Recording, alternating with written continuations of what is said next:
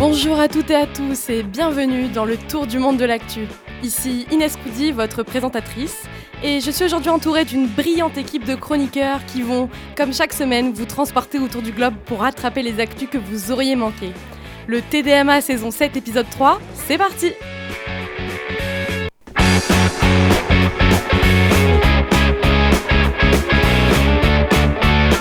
Le TDMA. Pour débuter cette nouvelle émission, on se dirige vers l'Afrique avec Adèle Miliani. Bonjour Adèle. Bonjour Inès. L'Ouganda a annoncé l'envoi de 1000 soldats en République démocratique du Congo. Cette décision intensifie l'engagement militaire de Kampala dans cette zone située au centre-ouest de l'Afrique. La guerre fait rage dans les régions du Nord Kivu et d'Ituri à l'est de la RDC. Engagés dans une course contre la montre face à l'avancée du mouvement militaire du 23 mars appelé M23, les forces congolaises, ougandaises et kenyanes poursuivent leur offensive. Les rebelles du M23, quant à eux, se rapprochent de Goma, la capitale du Nord Kivu. Ces combats entraînent de lourdes conséquences en Ouganda. Il y a un mois, ce sont plus de 12 000 exilés qui sont arrivés au Congo. Cette bataille contre le M23 dure depuis 10 ans. L'Éthiopie affirme avoir planté 20 milliards d'arbres en 3 ans. Ce plan de création d'îlots de verdure a été annoncé en 2019. Objectif restaurer la végétation, combattre le réchauffement climatique et améliorer les conditions de vie. Le comité en charge de l'action estime qu'environ 80%, environ 80 d'arbres ont survécu, ce qui permet de maintenir les sols humides et d'intensifier les pluies sur le long terme. Ces plantations s'inscrivent dans le cadre d'un projet qui a pour but de construire une muraille verte d'ici 2030. Ce mur s'étendra du Sénégal à Djibouti. Sept Africains et Africaines sont nominés pour la 65e édition des Grammy Awards. Parmi eux, le célèbre Burna Boy est en lice dans les catégories meilleure performance musicale et meilleur album avec son titre Last Last et son album Love Damini. Sa compatriote, nigériane Thames devient avec ses trois nominations l'artiste africaine la plus citée sur une seule édition. Angélique Kidjo, la record woman béninoise des Grammys, ajoutera peut-être une ligne supplémentaire à son palmarès déjà légendaire. Les trophées seront distribués à Los Angeles en février 2023. Au Ghana, le ministre des Finances s'excuse pour la crise économique et se défend contre les critiques. Kenneth Oforiata a déclaré vendredi qu'il était sincèrement désolé pour la situation économique du pays.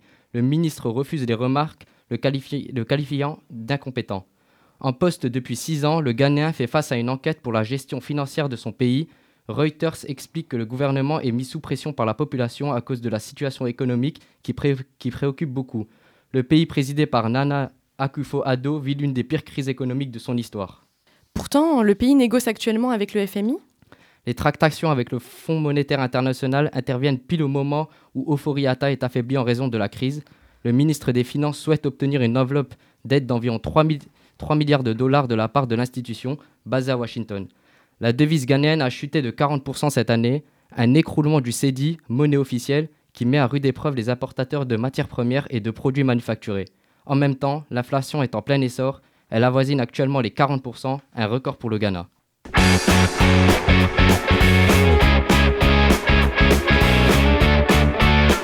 Le TDMA.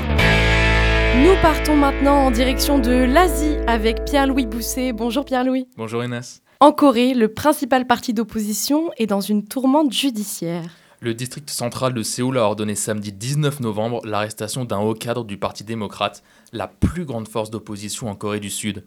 John Jin-sang est accusé d'avoir touché 140 millions de won, soit 100 000 euros en pot de vin.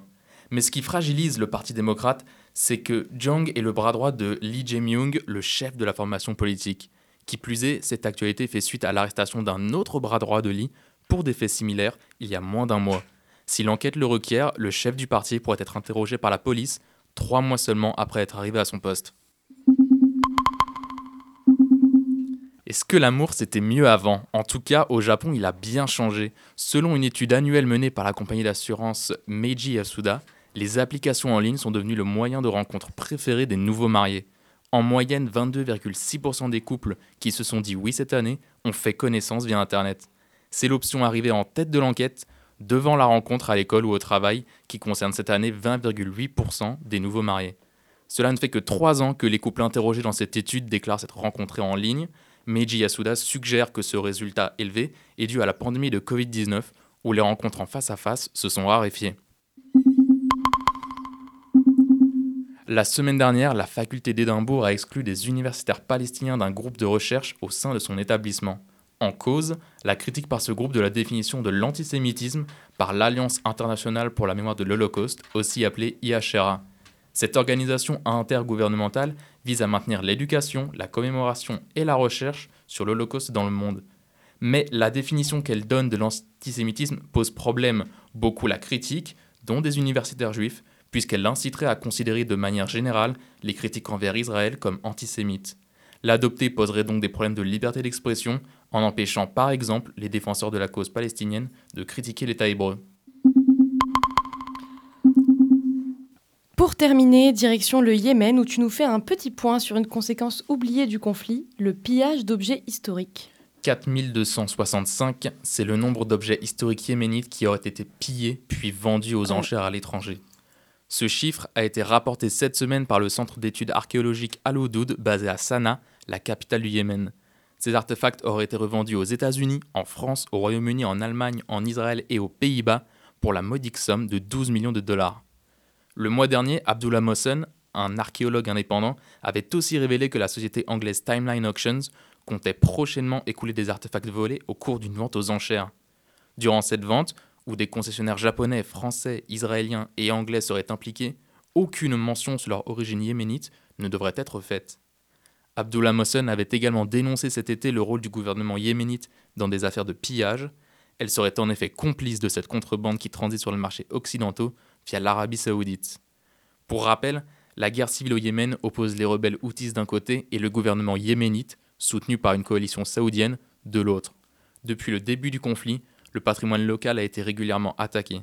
Selon le centre Al-Oudoud, en plus des vols, plus de 9800 sites historiques auraient été détruits depuis le début de la guerre, dont trois sites du patrimoine de l'UNESCO.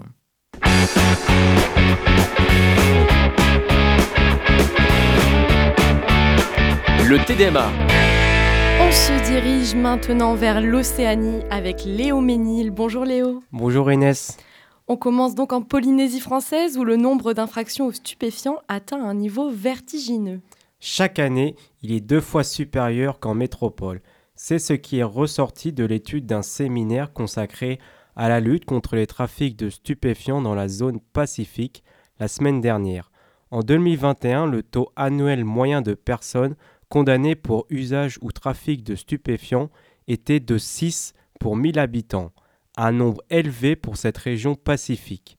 La méthamphétamine, véritable fléau, est la drogue la plus répandue sur l'archipel. Les populations pauvres, qui la surnomment ICE, en sont les premiers consommateurs. Face à ce phénomène, les autorités locales, les forces de l'ordre australiennes et néo-zélandaises ont décidé de collaborer.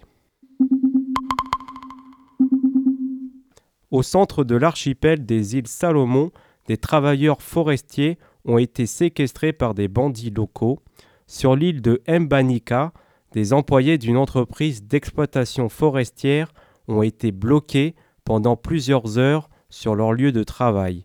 Des hommes armés de couteaux, de lances et de haches en avaient barricadé la sortie et réclamé pour leur libération une rançon de 500 000 dollars des îles Salomon, la monnaie locale.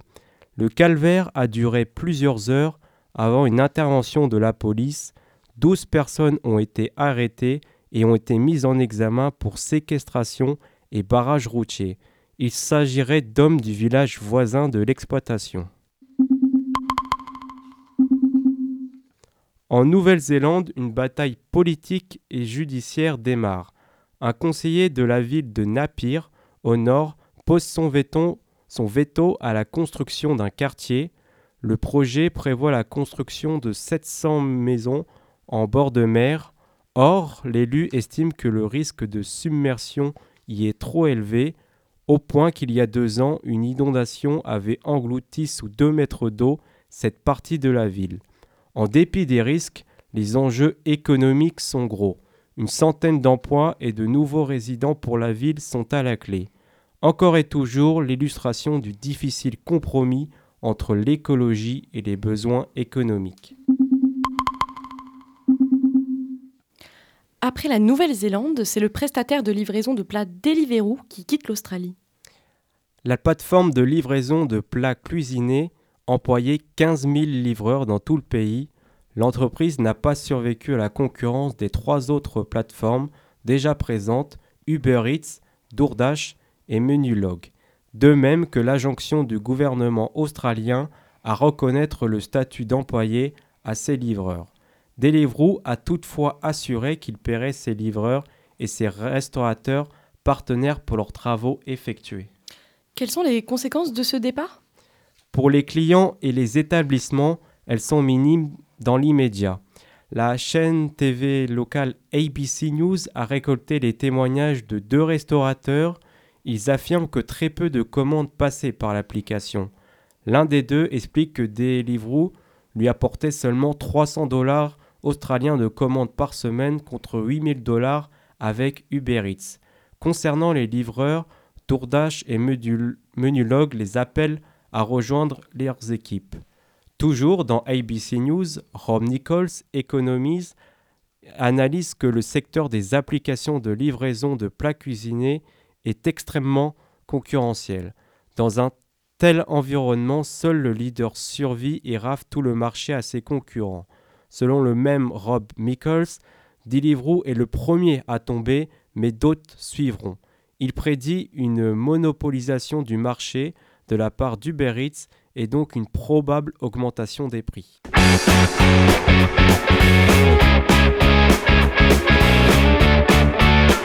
Le TDMA.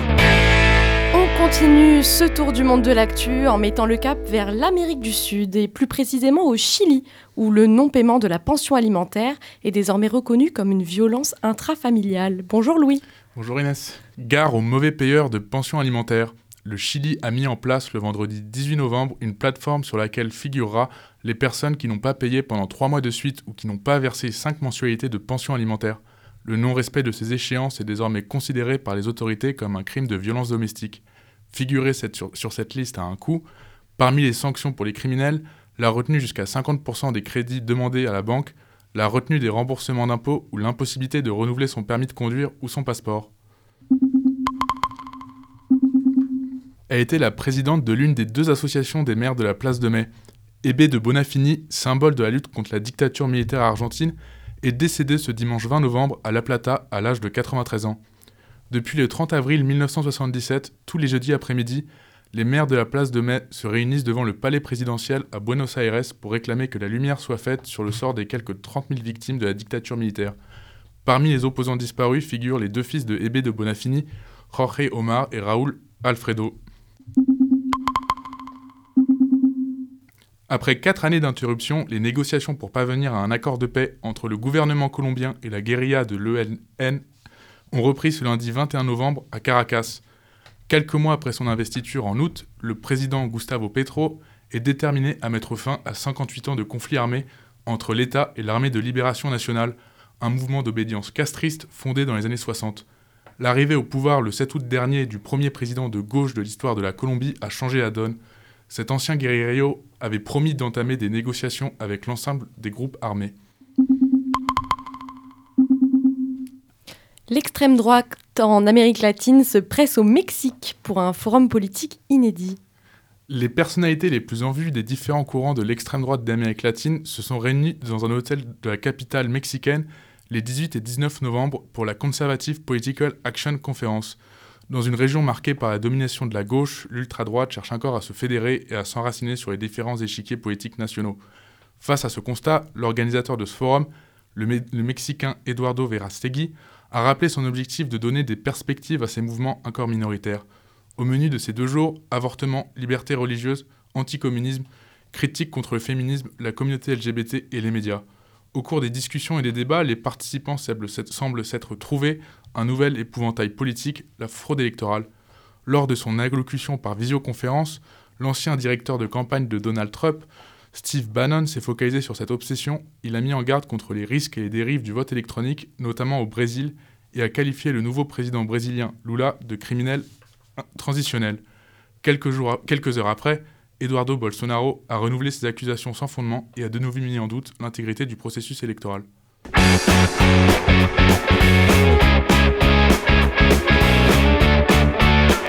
Le TDMA. Et on termine finalement ce tour du globe par l'Amérique du Nord et l'Europe avec Eva Gabriel. Bonjour Eva. Bonjour Inès. Aux États-Unis, un, un, entrepreneur assure que le logiciel de conduite autonome de Tesla n'est pas fiable. Dan O'Dowd, c'est le nom de cet entrepreneur en technologie qui défie l'homme le plus riche du monde, Elon Musk. Dan a décidé de mener une campagne de publicité de plusieurs millions de dollars pour que le logiciel de conduite autonome qui équipe les voitures électriques Tesla soit retiré des routes. Lui-même propriétaire de sa troisième Tesla, Dan O'Dowd montre les vidéos euh, de performances décevantes de son véhicule Tesla Model 3. On y voit les embardés de la voiture sur une route droite et l'absence de ralentissement dans une zone scolaire où le véhicule manque les panneaux de stop. Le tollé a été déclenché par la vidéo montrant sa Tesla en mode autonome faucher des mannequins de la taille d'un enfant. Ça bouge sur le web italien en cette fin d'année. Un syndicat d'influenceurs est en cours d'élaboration. Il vise à encadrer l'activité des stars des réseaux sociaux en Italie. Le statut des influenceurs y est très flou comparé à la France où ils sont souvent auto-entrepreneurs. Ce premier syndicat d'influenceurs d'Europe apportera des protections fiscales et juridiques, mais aussi un soutien psychologique. Communication, relations avec les marques, montage ou encore comptabilité, ces travailleurs exercent des missions très diverses au-delà d'apparaître sur nos petits écrans et les sommes engrangées par leurs activités sont considérables. L'influenceur le plus suivi d'Italie, Kaby Lame, 80,5 millions d'abonnés sur TikTok, est devenu millionnaire à 21 ans. L'Irlande demande à certains membres de l'ambassade russe de Dublin de quitter le pays.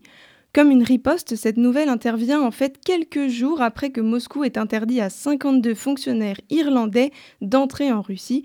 Simon Coveney, ministre des Affaires étrangères irlandais, a convoqué Yuri Filatov, l'ambassadeur russe en Irlande, pour lui signifier le comportement, je cite, totalement inacceptable de Moscou. Il affirme que l'Irlande ne prendra pas part à ce jeu. Sur les bords de la Méditerranée, il y a du remous dans l'affaire des mises sur écoute qui secoue la Grèce depuis plusieurs mois. Kostas Vaxevanis, c'est ce journaliste grec qui a publié une liste de 33 personnalités qui auraient été mises sur écoute par le service grec de renseignement. Auditionné par la Cour suprême du pays pour la deuxième fois aujourd'hui même, ces déclarations pourraient faire avancer cette affaire surnommée le Watergate grec. C'est dans les colonnes de l'hebdomadaire Documento, dont Kostas Vaxevanis est rédacteur en chef, qu'a été publiée la liste de noms au printemps. On y découvre surtout des journalistes et des politiques, y compris des ministres actuellement en fonction, ou encore le leader de l'opposition, Nikos Androulakis, chef du Parti socialiste grec. Cette affaire est une grosse épine dans le pied du gouvernement. Dès son arrivée à la tête du pays en 2019, le Premier ministre Kyriakos Mitsotakis, issu du parti de droite conservatrice Nouvelle Démocratie, aurait mis sous sa coupe les services de renseignement du pays. Alors, si ces renseignements ont effectivement espionné des politiques via le logiciel Predator, la collusion avec le pouvoir politique inquiète. En août dernier, Kyriakos Mitsotakis, le Premier ministre, a d'ailleurs reconnu que cette affaire était, je cite, une erreur politiquement inacceptable. Mais le Premier ministre conservateur ne se prive pas de décrédibiliser le travail des journalistes, et celui de Kostas Vaxevanis en particulier. Mitsotakis utilise l'affinité du journal pour les partis de gauche pour présumer que le travail journalistique est biaisé et considérer les révélations de Vaxevanis comme des accusations calomnieuses honteuses. L'affaire risque encore de faire du bruit dans les mois à venir, voire comme craint Mitsotakis à entacher l'élection législative en 2023.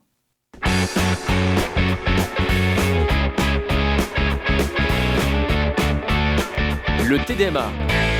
C'est donc la fin de ce journal, mais ne partez pas. Dans un instant, on aura l'honneur d'écouter les chroniques Le Tour de l'Histoire, Vers l'avenir et Éclairez-nous. C'est juste après la pause musicale avec Domingo de Mauricio San.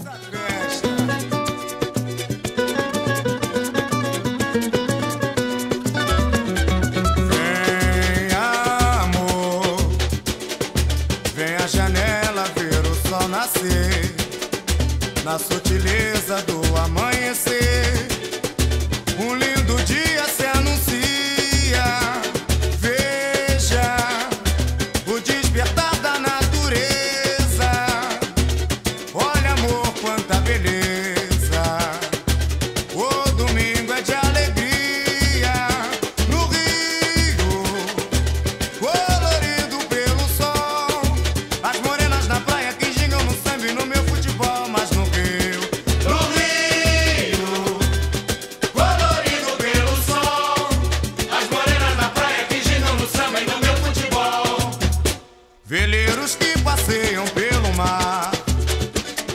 pipas vão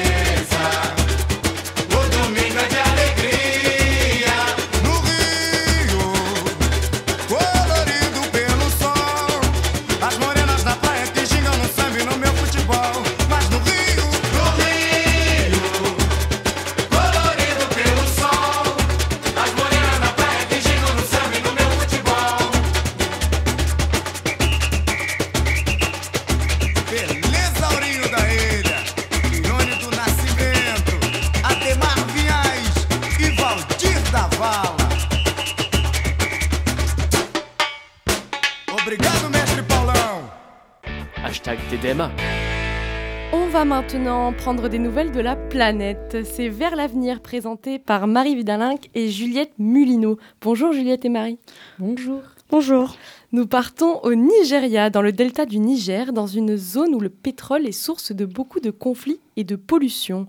Une scientifique a pourtant décidé de sauver cette fameuse zone. Des solutions vertes basées sur la nature. Face aux successions de marées noires polluant les rivages dans cette région, Eucaria Nyoachi souhaite développer des méthodes plus respectueuses de l'environnement. Derrière ce nom se cache une Nigériane et biochimiste de l'université de Port Harcourt. Elle a décidé d'utiliser ses connaissances scientifiques pour sauver le delta du Niger sur la côte du Nigeria. Pour cet engagement, la scientifique a reçu le prix Maddox, faisant d'elle la première femme africaine à le remporter. Cette récompense est un prix international décerné par l'association caricative britannique Sense and Science en partenariat avec la revue Nature. Elle récompense les chercheurs et chercheuses qui tiennent bon face à l'adversité. Car en effet, Marie, le delta du Niger, est loin d'être une zone paisible. Cette zone est appelée le Jardin du Nigeria. Elle est extrêmement dangereuse car les réserves de pétrole sont source de tensions. D'un côté, des compagnies pétrolières comme Shell sont accusées de négligence par les populations locales et des associations écologistes. De l'autre, des militants font sauter des oléoducs. Subissant marée noire sur marée noire, polluée par le pétrole et brûlée par les incendies, peu d'espoir existait pour préserver ce lieu. Mais depuis 2003, la biochimiste a décidé d'y consacrer son métier et elle n'a pas fait les choses à moitié. Elle a convaincu les entreprises pétrolières de modifier sa méthode d'extraction et de financer ses actions. Eucaria a réussi à créer un climat de confiance avec les populations grâce à sa connaissance de la langue locale. tout en installant une coopération où les habitants l'aident à mettre en place sa méthode de dépollution des sols. Pour Eucaria, l'objectif est de dépolluer les sols imbibés de pétrole en utilisant une méthode la plus naturelle possible, la bioremédiation. Mot compliqué pour une méthode simple. Planter des végétaux pour éliminer les polluants dans le sol. Pas besoin de produits chimiques ou d'éliminer les hydrocarbures ailleurs. Elle motive les populations locales à venir sur le terrain pour les impliquer dans la préservation de leur environnement. Un enrichissement pour tout le monde puisque les habitants ont des techniques propres permettant d'adapter la solution au terrain. Pour suivre la pollution des sols, Eucaria surveille de près les lieux de déversement d'hydrocarbures où les produits chimiques et métaux lourds s'échappent. La biochimiste a donc choisi d'agir plutôt que de poursuivre. Poursuivre, c'est ce qu'ont choisi de faire des associations écologistes. En 2021, Shell, une multinationale pétrolière anglo-néerlandaise, a dû indemniser des agriculteurs à la suite d'une poursuite judiciaire. Selon Le Monde, elle a dû indemniser quatre agriculteurs nigérians qui accusaient la compagnie d'être à l'origine de déversements d'hydrocarbures ayant détruit trois villages. Eucaria a décidé d'agir autrement et plus rapidement. L'environnement souffre et il ne veut pas attendre que de longues procédures judiciaires soient prises. Elle ne souhaite pas rentrer en guerre avec les compagnies pétrolières, mais responsabiliser l'ensemble des acteurs du territoire. Pour elle, c'est la solution la plus durable, rendre le sol à nouveau exploitable et l'eau habitable pour les poissons. Essentiel pour relancer l'économie locale. Rendre son pays formidable, voici sa mission.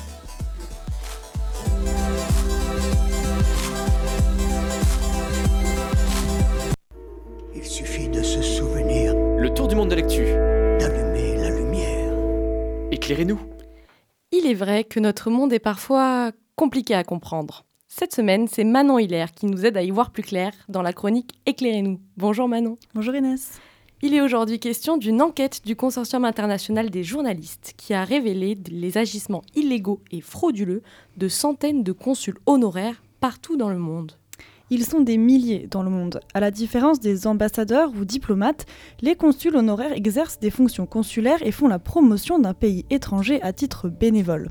En échange, ils bénéficient de protection et passe-droit. Début novembre, une enquête du Consortium international des journalistes d'investigation, qui a regroupé plus de 150 journalistes mobilisés dans une quarantaine de pays, a révélé les agissements illégaux de plus de 500 consuls honoraires partout dans le monde. Certains ont occupé ce poste par le passé, mais d'autres sont encore employés actuellement. L'enquête du consortium révèle les abus de centaines de consuls honoraires qui profitent d'un statut faiblement réglementé et encadré. Des abus qui sont allés jusqu'à menacer l'état de droit de certains pays. Participation à des organisations terroristes, trafic d'armes, de stupéfiants, d'œuvres d'art, blanchiment d'argent, viol ou encore meurtre, la liste des accusations est longue. Et c'est le cas par exemple de Fawzi Jaber, un citoyen libanais qui était consul honoraire du Ghana. L'affaire Fawzi Jaber a éclaté dans le quotidien allemand Süddeutsche Zeitung. En 2012, il a rencontré à Accra, la capitale du Ghana, des représentants des FARC, la fameuse guérilla colombienne. C'est dans un hôtel luxueux que le consul se confie et leur parle des avantages que lui procure son statut. Il peut par exemple voyager sans que ses bagages ne soient fouillés. Une immunité qui lui permet de travailler pour le compte du Hezbollah, un groupe terroriste installé au Liban. Mais coup de tonnerre et retournement de situation dans cette affaire qui ressemble à un film hollywoodien. Les FARC étaient en réalité des agents des services du renseignement américain. Les confessions de Fawzi Jaber ont été enregistrées et il sera arrêté en 2014. Il est ensuite extradé puis condamné en 2017 par la justice américaine pour soutien au terrorisme. Mais si certains ont été condamnés, comme c'est le cas de Fawzi Jaber, nombre d'entre eux s'en sont sortis sans aucune conséquence pénale. Et oui, direction la Turquie, un pays qui a été fortement concerné par ces scandales. Selon le média allemand la Deutsche Welle, la Turquie compte plus de 328 consuls honoraires sur son sol et plus de 50 seraient impliqués dans ces révélations. 14 seraient même membres du parti présidentiel d'Erdogan. Ils sont accusés de trafic de drogue, jeux d'argent illégaux ou encore appels d'offres douteux. Et même si certains ont été jugés devant des tribunaux, aucun n'a encore reçu de condamnation définitive. Mais pas besoin d'aller aussi loin. À quelques kilomètres de la capitale des Flandres, c'est de l'autre côté de la frontière, en Belgique, que l'affaire a également fortement retenti. Plus de 13 consuls honoraires belges auraient eu des activités illégales et frauduleuses. Les médias belges, dont Le Soir, ont donc interpellé le gouvernement et le ministre des Affaires étrangères sur les suites judiciaires de cette affaire.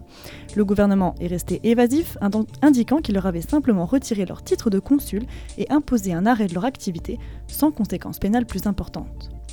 Et s'il est si difficile de juger ces consuls, c'est aussi parce que ces affaires impliquent plusieurs pays.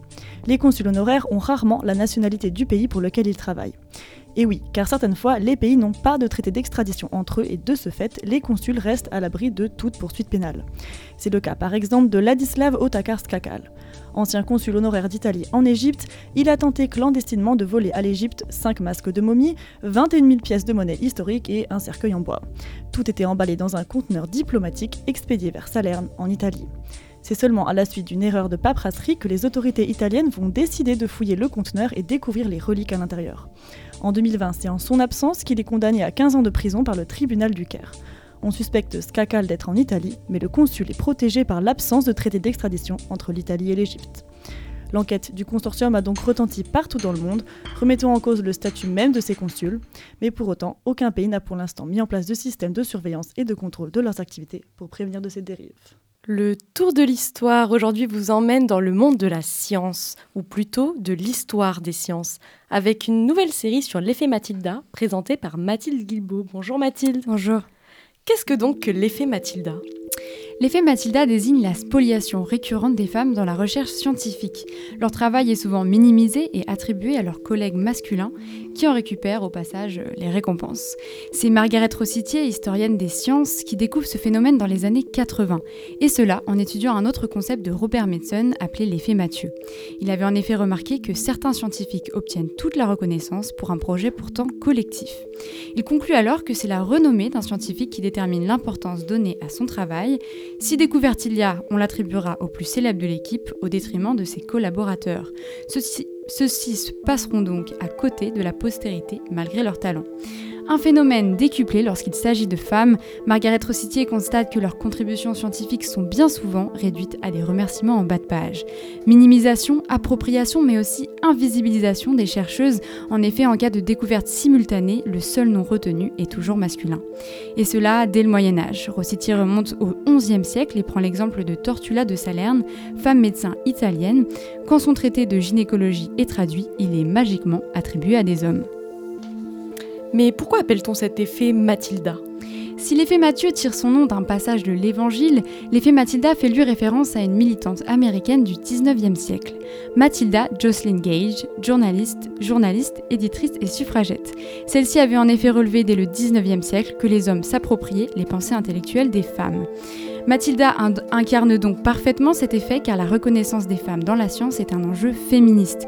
Il ne s'agit pas d'une question de justice que, que d'une question de justice, mais aussi de redonner aux femmes la place qu'elles ont occupée dans l'histoire.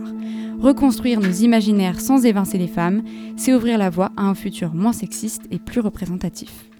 Merci Mathilde, on vous retrouve dans les prochaines semaines pour cette nouvelle série, en commençant par la scientifique autrichienne Lise Meitner, qui a vu le prix Nobel de physique lui passer 49 fois sous le nez. C'est la fin de ce journal. Merci à toutes et à tous de nous avoir écoutés. On se retrouve la semaine prochaine pour un nouveau numéro. En attendant, portez-vous bien et surtout, surtout restez curieux.